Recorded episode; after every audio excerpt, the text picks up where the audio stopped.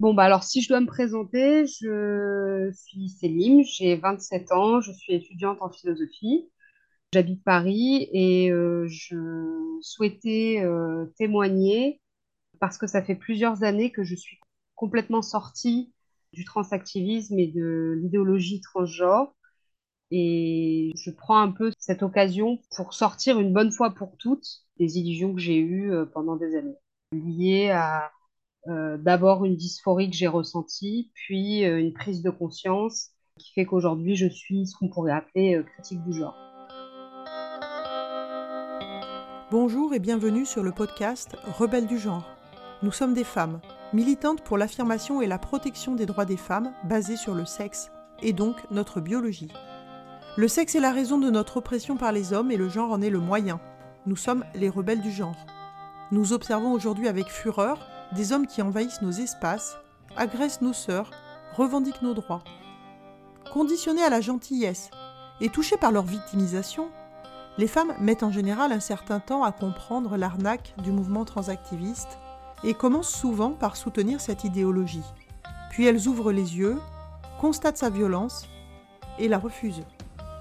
Ce podcast est là pour donner la parole à des femmes qui expliqueront pourquoi et comment elles sont devenues critiques du genre et qui témoignent de leur parcours. Écoutons leurs paroles.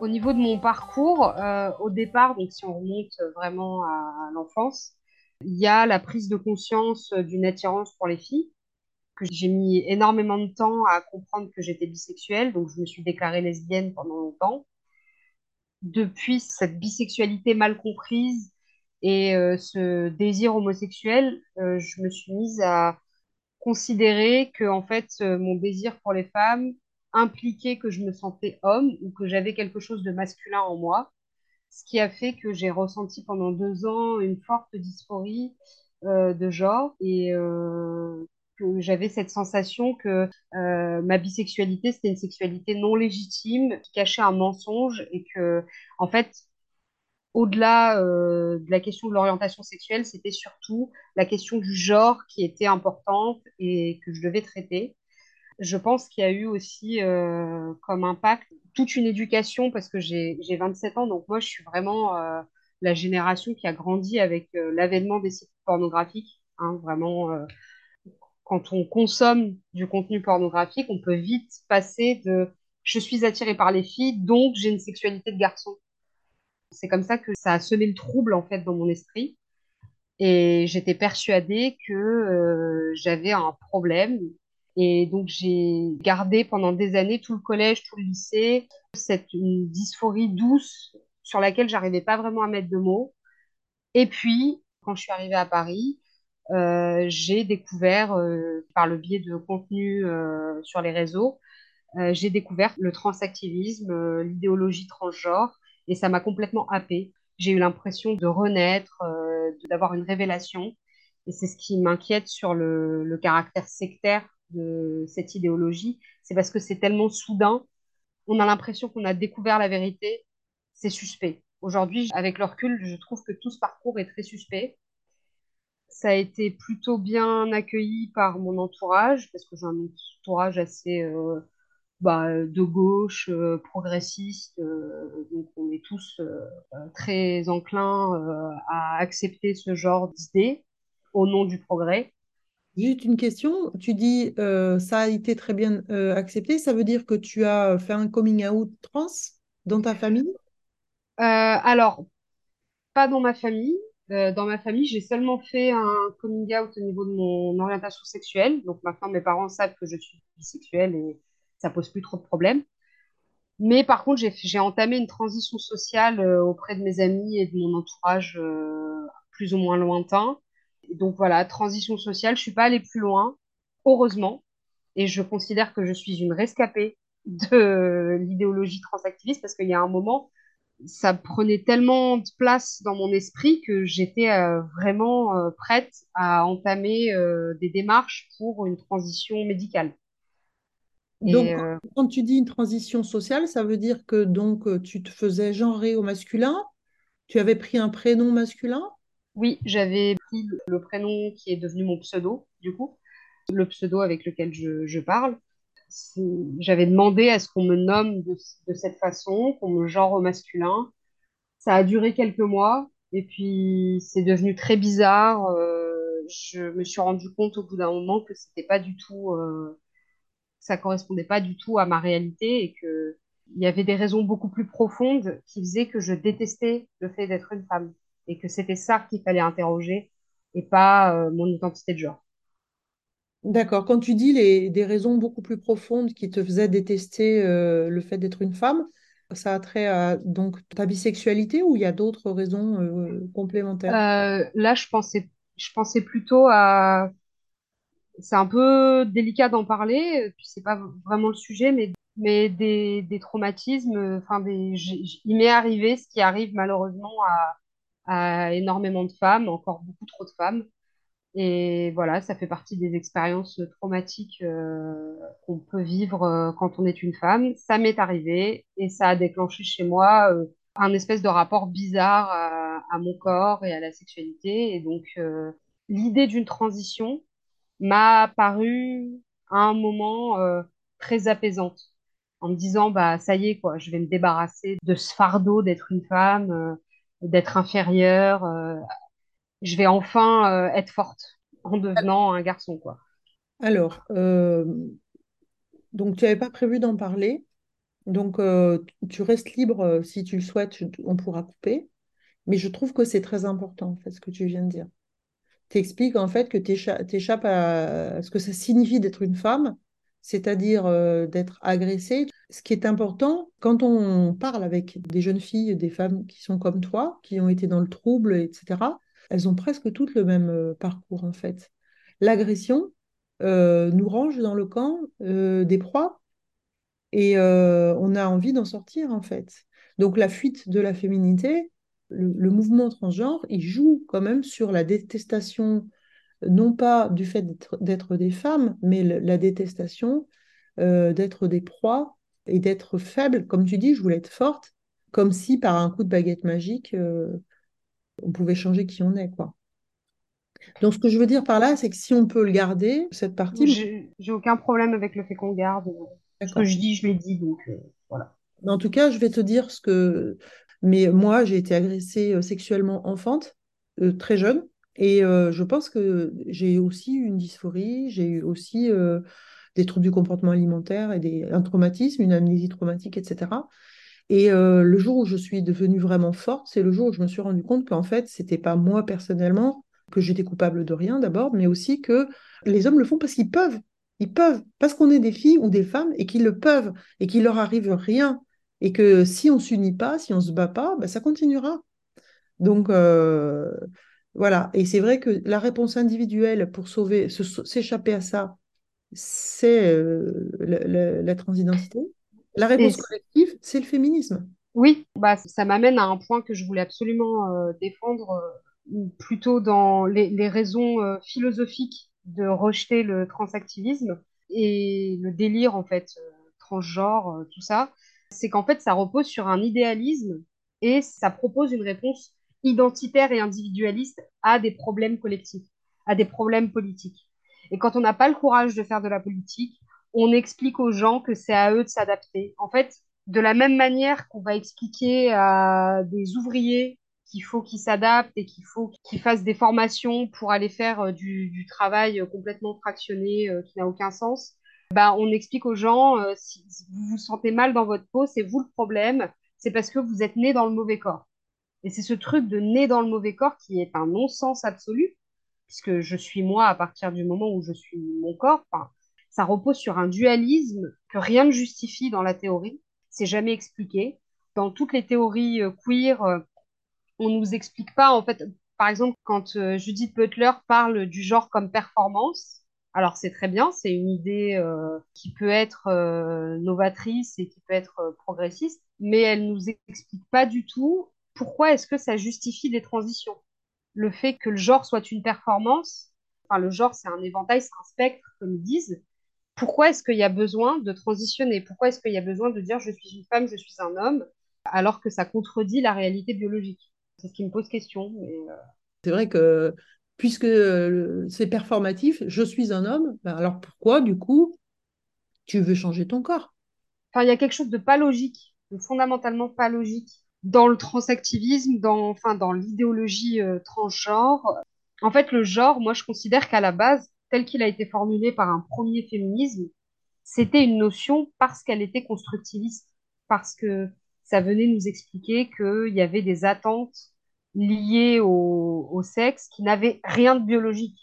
C'était ça, le, moment euh, euh, progressiste et réellement révolutionnaire de la notion de genre, c'est quand on nous explique qu'il y a des choses qu'on attend des femmes et des choses qu'on attend des hommes qui n'ont pas de fondement biologique. Ça n'a pas de fondement biologique, donc c'est construit. Mais là, on se retrouve avec un, une notion de genre où ça s'est complètement retourné. C'est-à-dire que c'est construit, donc je peux le construire et le déconstruire comme je veux. Et donc, c'est mon corps qui va s'adapter à une idée. C'est mon corps qui va s'adapter à l'idéal euh, féminin ou masculin que j'ai dans la tête.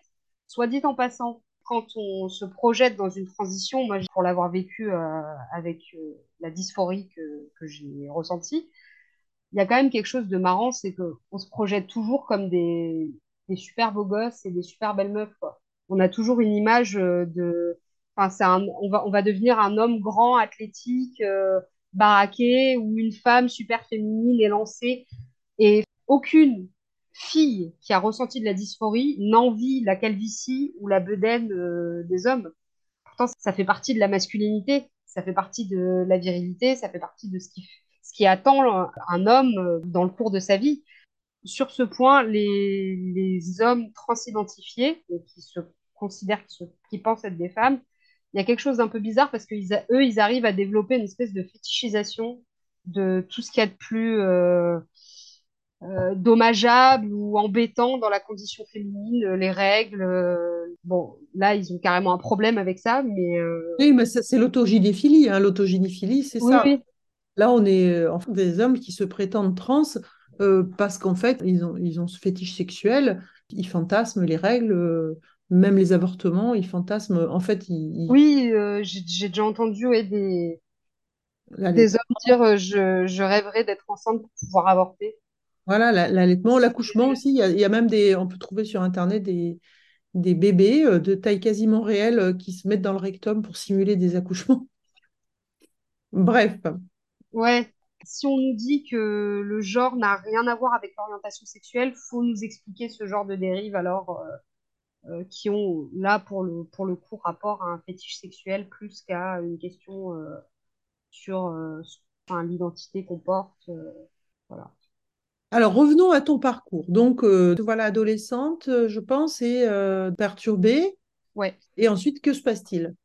Bah, je continue ma petite vie en étant comment dire, en ayant des relations euh, principalement avec des garçons, mais en me déclarant lesbienne, parce que à ce moment-là, j'ai l'impression que c'est ce qui correspond mieux à mon identité.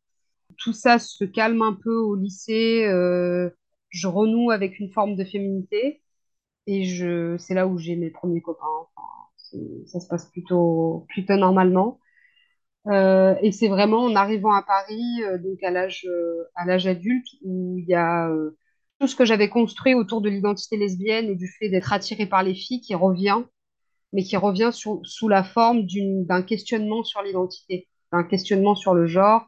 Et je fréquente des endroits, notamment un endroit assez célèbre à Paris, qui n'est pas un bar lesbien, qui est un bar queer en fait, qui est un bar transgenre. Tu parles de la mutinerie Oui, et là-bas, donc je m'y sens très bien, je rencontre plein de filles, j'ai plein d'aventures, je trouve ça merveilleux. Et puis, en fait, à force d'être en contact avec euh, ce discours-là, ça, plus ce que je vois et ce que je perçois sur les réseaux sociaux, je commence à consommer que du contenu relatif euh, à la transidentité, au transactivisme. Et c'est là où je vis une expérience euh, pas très... bah, enfin vraiment clairement une agression sexuelle en fait euh, devant ce bar. Donc une personne qui se présente comme euh, comme une femme, mais donc qui est un homme euh, transidentifié. Pour situer, c'est un chauve avec une barbe et un corset quoi, qui m'empoigne le sein au motif que c'est injuste que les miens soient si beaux alors que lui, il doit se faire opérer pour avoir les mêmes. Il n'y a pas de réaction de la part des autres personnes. Tout le monde trouve ça marrant, génial. C'est là où je, où je me rends compte que c'est quand même des milieux où, parce qu'on parle beaucoup du corps, parce qu'on se fait opérer, parce qu'on fait des transitions, qu'on prend des hormones, tout ça, il y a une facilité à rentrer dans la sphère intime euh, des uns et des autres. Il y a une facilité à toucher, à palper le corps euh, de quelqu'un euh, avec qui on parle depuis trois minutes, quoi, qui, moi, m'a toujours semblé assez étrange. Mais évidemment, bah, je suis pas très fière, mais à ce moment-là, je me dégonfle complètement. Je vois que je suis toute seule à trouver ça bizarre et à avoir quelque chose à redire. Donc, je ne dis rien, je ne fais pas de scandale. Mais ça, c'est le moment où la, vapeur s'est renversée. Je me suis dit, euh, non, là, il y a un problème. Enfin, un barbu, eh oui, puis qui me dit aussi, euh, flemme de ressembler à une femme cis pour ces séances euh, donc euh, d'escorting, parce que c'est là où je me rends compte qu'ils sont tous, euh, ils ont quand même une fâcheuse tendance à tous vouloir travailler dans l'industrie euh, pour adultes, soit de la pornographie, soit de l'escorte. Euh, ça aussi, ça me pose question à ce moment-là. Je me dis, c'est quand même très bizarre ces hommes qui disent clairement que se prostituer, c'est la seule chose qu'ils ont trouvée pour vivre leur féminité. En fait, on peut plus appeler ça du féminisme.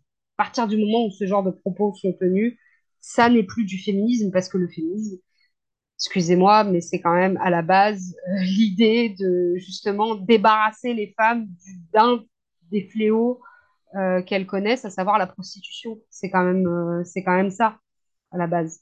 Et là, on se retrouve avec des hommes qui trouvent ça génial de faire le trottoir ou de faire de l'escorting parce que ça leur fait vivre une expérience féminine réelle. Ça, c'est une soirée qui m'a beaucoup marquée et qui a agi comme un antidote à toute la propagande euh, queer que j'avais euh, reçue euh, auparavant. Voilà. D'accord. Et là, à ce moment-là, tu te mets à avoir une, une posture plus critique? Je commence à remettre en cause euh, des certitudes telles que les femmes trans sont des femmes, que la transition permet de sauver des vies. En fait, je me rends compte que face à ce genre de profil, par exemple lors de cette soirée, je me suis sentie comme une femme agressée. Et là, il n'y a plus de doute sur le fait que je suis une femme et que c'est pas grave en fait. J'ai pas à m'excuser, c'est un état de fait. Et qu'en fait, euh, bah, j'ai pas besoin de toute leur propagande, j'ai pas besoin de ce délire-là pour euh, réussir à atteindre euh, une forme de vérité euh, de ce que je serais, ce qui n'a pas de sens. Et ça se fait de manière tout aussi soudaine. C'est aussi soudain que au moment où je suis rentrée dedans. C'est vraiment cet aspect de c'est quand même des gens qui ont l'impression d'a- d'avoir la, vérité révélée, quoi, pour eux, avec toute une novlangue, évidemment. euh, moi, je supporte pas, par exemple, qu'on dise que je suis une femme cis. Enfin, je suis une femme tout court, euh, cis de rien du tout. Évidemment que si on invente tout un jargon, mais toutes les sectes font ça. Toutes les sectes sont capables de produire ce genre de novlangue euh, qui enferme en fait les gens parce que une fois qu'on possède le bon vocabulaire, bah, on est super content, quoi. On, peut aller faire la leçon à tout le monde. C'est un peu facile. Pour l'avoir vécu moi-même, je, sais que la dysphorie peut être une souffrance, est une souffrance. Je minimise pas du tout euh, ce que vivent les personnes euh, dites trans, mais euh, je suis persuadée que transitionner, c'est pas la solution, que ça règle pas le problème. Ça règle pas plus le problème que la chirurgie esthétique tout court, en fait. Quand on n'est pas bien avec soi-même et qu'on va aller se refaire, euh, que sais-je, le nez, la bouche, euh, les seins, bon, bah d'accord, super. Enfin, à la fin, on est toujours déprimé, quoi. Ça n'a pas changé. Pour moi, c'est un peu pareil, sauf que là, ça va beaucoup plus loin parce que on parle quand même de mutilation. On parle d'organes génitaux qui n'en sont plus, qui fonctionnent à moitié. Ça peut être très compliqué pour avoir des enfants, mais ça encore, euh, libre à chacun de d'en vouloir ou pas. Ça agit comme un filtre où on est persuadé d'avoir raison. Moi, je veux bien hein, que n'importe quel courant de pensée invente, enfin, je fais de la philosophie, je, je sais bien comment ça fonctionne, on invente des concepts, on met des mots sur des réalités, sur des phénomènes, on les fait apparaître et c'est comme ça qu'on s'en empare. Il n'y a pas de souci avec ça. Le problème, c'est que je ne pense pas que ça fasse du bien aux gens. La preuve, si c'était si ouvert que ça, et si c'était un mouvement si progressiste et si libéral que ce qu'ils disent, bah, ils auraient aucun mal à présenter les parcours de détransition. Or, les parcours de détransition sont un véritable tabou. Il faut pas en parler, ça n'existe pas, alors qu'on sait qu'il y en a de plus en plus. Comme dans, dans une secte, on ne parle pas de ceux qui se sont euh, échappés, quoi. Oui, en fait, c'est même pire que ça, c'est-à-dire que euh, euh, les personnes qui détransitionnent, elles n'ont pas d'accompagnement médical digne de ce nom aujourd'hui. Sur le plan social, elles perdent tous leurs amis. Donc, on a parfois des personnes qui se retrouvent sans hormones naturelles et sans hormones artificielles ben, dans la nature, sans soins. Et c'est dramatique, hein, évidemment, en termes de santé. C'est juste inhumain, en fait, de, de dire bon, bah, tu t'es trompé, tant pis pour ta gueule. T'étais pas vraiment trans. Tant pis, va crever. Bah oui, parce qu'il n'y a aucune logique, en fait. Euh, parce que soit on prend les cas de détransition comme la preuve qu'il y a quelque chose qui ne va pas dans cette idéologie-là, soit on dit ah bah les, les, personnes sont capables de se tromper, c'est-à-dire elles peuvent ressentir de la dysphorie, mais ne pas vraiment être trans.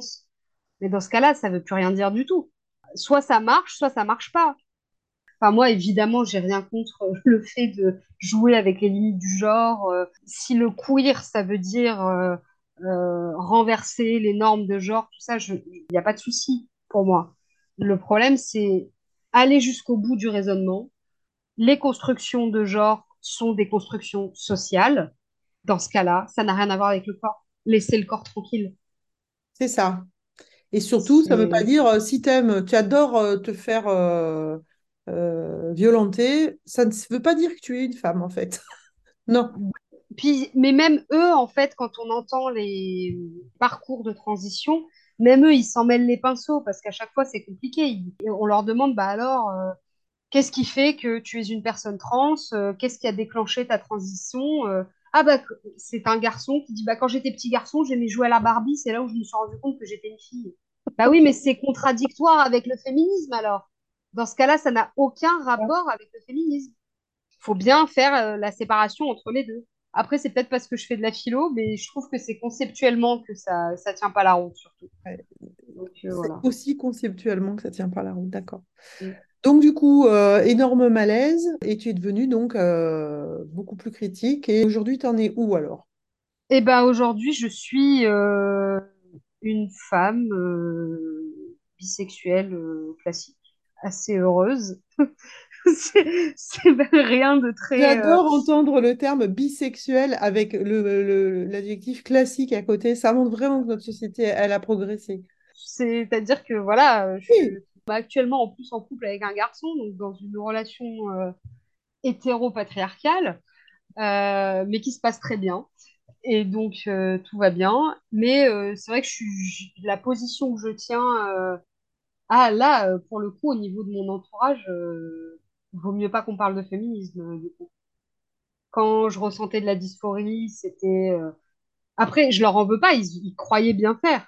Ils étaient tous sauf un, sauf une personne euh, qui m'a dit dès le début que c'était n'importe quoi et que du coup qui est passé pour le, le facho de service mais qui en fait avait raison. Euh, mais les autres qui ont très bien accueilli ma dysphorie euh, et ma transition sociale aujourd'hui, bah, même dans les discussions, c'est un tabou en fait. ah ben on va pas parler de féminisme avec elle parce que ça va partir loin quoi. Mais du coup, ça m'intéresse vraiment en te mettant dans la peau de cette jeune fille, euh, quelle était la bonne attitude en fait euh, dans ton entourage? Parce que tu dis, il y a eu donc un, une personne bon, qui est passée pour le facho de service, mais finalement il disait la vérité et aujourd'hui, finalement, tu lui es peut-être reconnaissante qu'il ait résisté. Mm. Et euh, de, l'autre côté, tu as tous ceux qui, voulant t'aider, sont allés dans ton sens. Qu'est-ce qu'il fallait faire à l'époque? C'est une bonne question. Déjà, si je devais me poser la question de moi, j'ai un ami ou une personne que je connais qui m'annonce sa transition sociale, qu'est-ce que je fais? Déjà, si j'ai une fille euh, en face de moi, je lui parle de féminisme radical parce que moi, ça m'a sauvé. Hein. Littéralement, ça m'a remis le cerveau à l'endroit. Euh, ça a été radical. Donc, je lui parle de ça. Je lui explique qu'en fait, elle n'a pas à se détester et que un mouvement qui repose sur le fait de détester son corps et qui construit toute une idéologie autour de ça, c'est un mouvement malsain, déjà. Et par contre, si c'est un garçon, je ne saurais pas, je, saurais pas quoi dire, je pense. Je sais pas pourquoi, pour moi, il y a un deux poids, deux mesures. Euh, face à un garçon transidentifié, bah, on va rentrer dans le vif du sujet, à savoir euh, les hommes euh, dans des luttes de femmes et euh, la place qu'on doit leur accorder, comment recevoir leurs paroles. Je pense que il faut dépasser euh, l'agacement d'avoir un mec qui dit comme ça, bah, je suis une femme, moi aussi. J'ai déjà essayé de discuter de ça, donc c'était après ma période de, dysphorie, en justement prenant euh, mon propre cas comme exemple pour discuter, pour mettre carte sur table. C'est pas du tout passé. On m'a dit, ah oui, mais toi, t'es comme Marguerite Stern, t'es une facho. J'ai fait, ok, bon, bah, on peut pas discuter. Donc, euh, avec une fille, ça serait plus simple qu'avec un garçon, je pense. Oui, ça tient aussi au fait que notre expérience, euh, elle, elle est quand même sexuée, quoi. Et Ouais. clairement, quand on regarde les statistiques, c'est vrai qu'aujourd'hui, dans les, euh, dans les jeunes qui transitionnent, c'est quasiment que des filles, enfin au moins 80% de filles. Les hommes qui transitionnent, c'est des adultes, voire des vieux. Donc, euh, Mm. euh, c'est pas du tout la même chose. Alors, c'est vrai qu'un un adolescent qui euh, transitionne, il faut effectivement se poser des questions, comme celles qu'on a abordées en début, question des violences sexuelles subies ou de l'homophobie intériorisée aussi, comme euh, finalement tu l'as assez bien expliqué là. hein. On peut passer à la question suivante peut-être, si tu veux. Oui, oui, oui. Alors, bah, justement, la question maintenant, c'est en quoi cette idéologie, parce qu'il faut bien appeler les choses par leur nom, c'est une idéologie sectaire en plus pourquoi est-ce que c'est une menace pour les femmes, pour les enfants, pour la société, pour la pensée, pour la démocratie? Je vais parler de, depuis euh, mon expérience, comme je fais depuis tout à l'heure, sans rentrer dans des grandes généralités et des discours politiques euh, pontifiants. Je veux juste euh, dire que j'ai l'expérience de à quel point ça peut faire du mal parce que ça enferme, ça isole, parce qu'on est obligé ensuite d'être qu'avec des gens qui sont d'accord euh, avec cette idéologie-là pour que ça fonctionne, sinon l'édifice s'écroule. Donc c'est une idéologie qui est en plus euh, dangereuse parce que ça s'attaque aux enfants. Et quand on s'attaque aux enfants, bah, c'est très facile de faire faire n'importe quoi à un enfant, de lui faire croire qu'il a besoin de transitionner.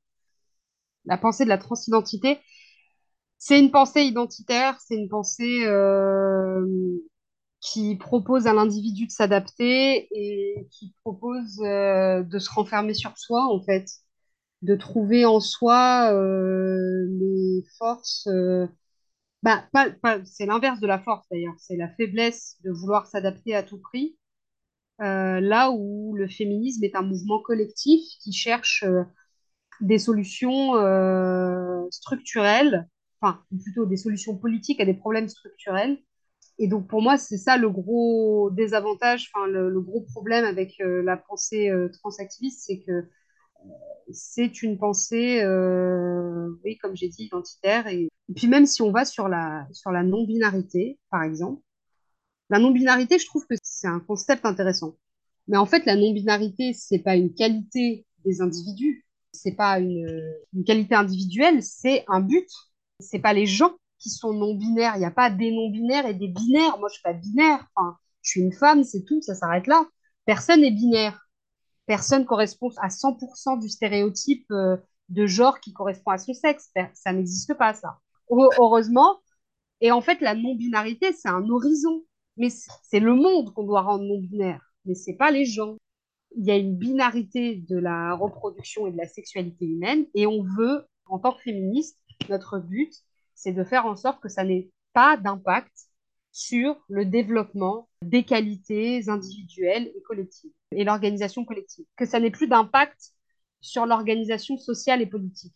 Donc, on veut Ouais. rendre le monde non binaire. Voilà. En tant que féministe radicale, je dirais que notre objectif, c'est d'abolir le genre, tout simplement, en fait. Oui, oui, on peut aller jusque-là, mais justement, les, dans le, le transactivisme, ils entretiennent quand même un flou sur ces questions-là. C'est-à-dire qu'ils vont euh, faire comme s'ils avaient les mêmes buts. Alors au début, c'est très séduisant parce qu'on se dit, eh, mais en plus d'avoir les mêmes buts, ils ont l'air d'avoir trouvé la solution parce qu'ils ont tout un vocabulaire, comme je disais tout à l'heure, ils ont toute une, armature euh, conceptuelle assez euh, faible en réalité, donc on a l'impression que bah, ils vivent déjà eux l'utopie que nous on aimerait voir advenir. Comme le merveilleux euh, A-genre, hein, le genre A-genre, qui Oui, semble ultra séduisant, mais derrière, il y a des chirurgies, des chirurgies de nullification corporelle, en fait. pour pas avoir de genre et donc pas de sexe, puisque c'est donc, en fait, son sexe. parce que le, le problème fondamental, c'est que c'est une pensée de l'adéquation. C'est une pensée qui veut rendre adéquat le corps et l'esprit. Et rendre adéquat le corps et l'esprit, mais qu'on le fasse en allant se faire charcuter euh, euh, parce qu'on on se pense trans, ou qu'on le fasse parce qu'on est un fasciste euh, patriarcal qui explique aux femmes qu'elles doivent se comporter de telle façon parce que ce sont des femmes, ça revient au même. C'est une pensée de l'adéquation dans les deux cas. On explique que le genre, le comportement d'une personne doit correspondre à son sexe. Et la transidentité dit ah ben on va faire correspondre le sexe au comportement ou à ce que je ressens ou à ce que je pense être mon genre. C'est les deux faces d'une même pièce et on n'est pas du tout sorti d'affaire euh, avec ça quoi. Voilà. Heureusement, il y a, comme dirait mon ami, il y a la féminisme radical. Ouais. Il y a une espèce de dans certains milieux, dans certains milieux de gauche euh, progressistes, on va dire, il y a une promotion sociale à avoir ce genre de, de révélation.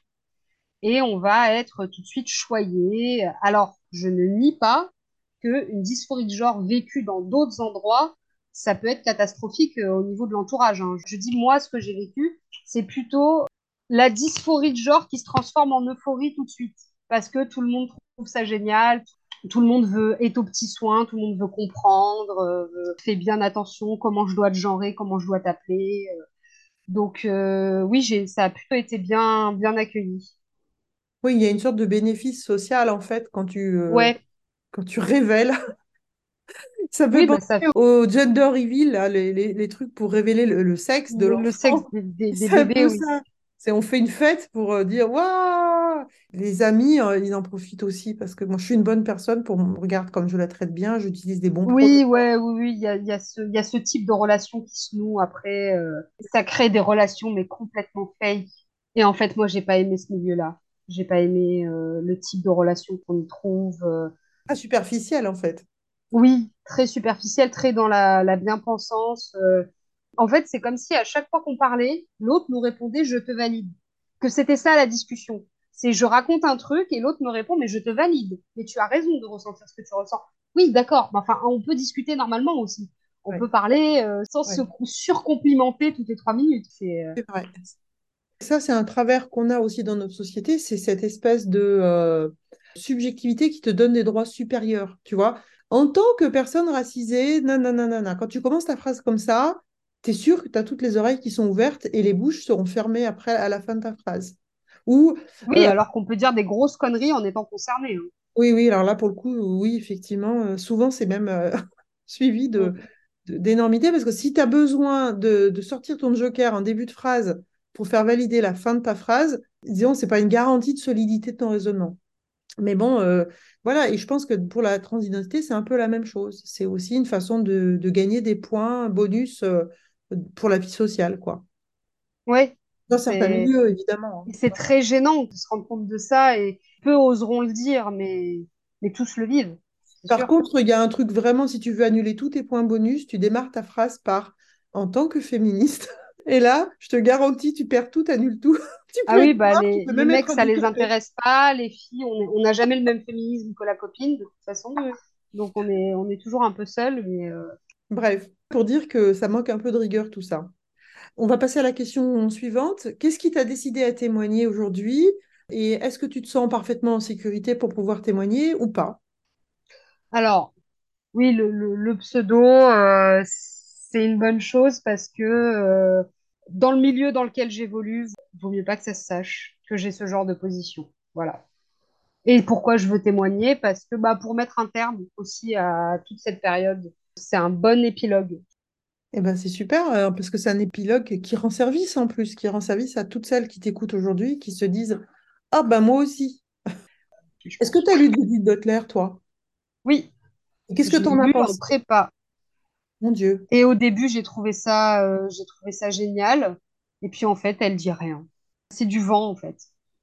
C'est-à-dire qu'une fois que tu as tout mis, euh, toutes ces idées dans un tamis, tu secoues, il ne reste plus rien à la fin. Bah pas grand-chose, non.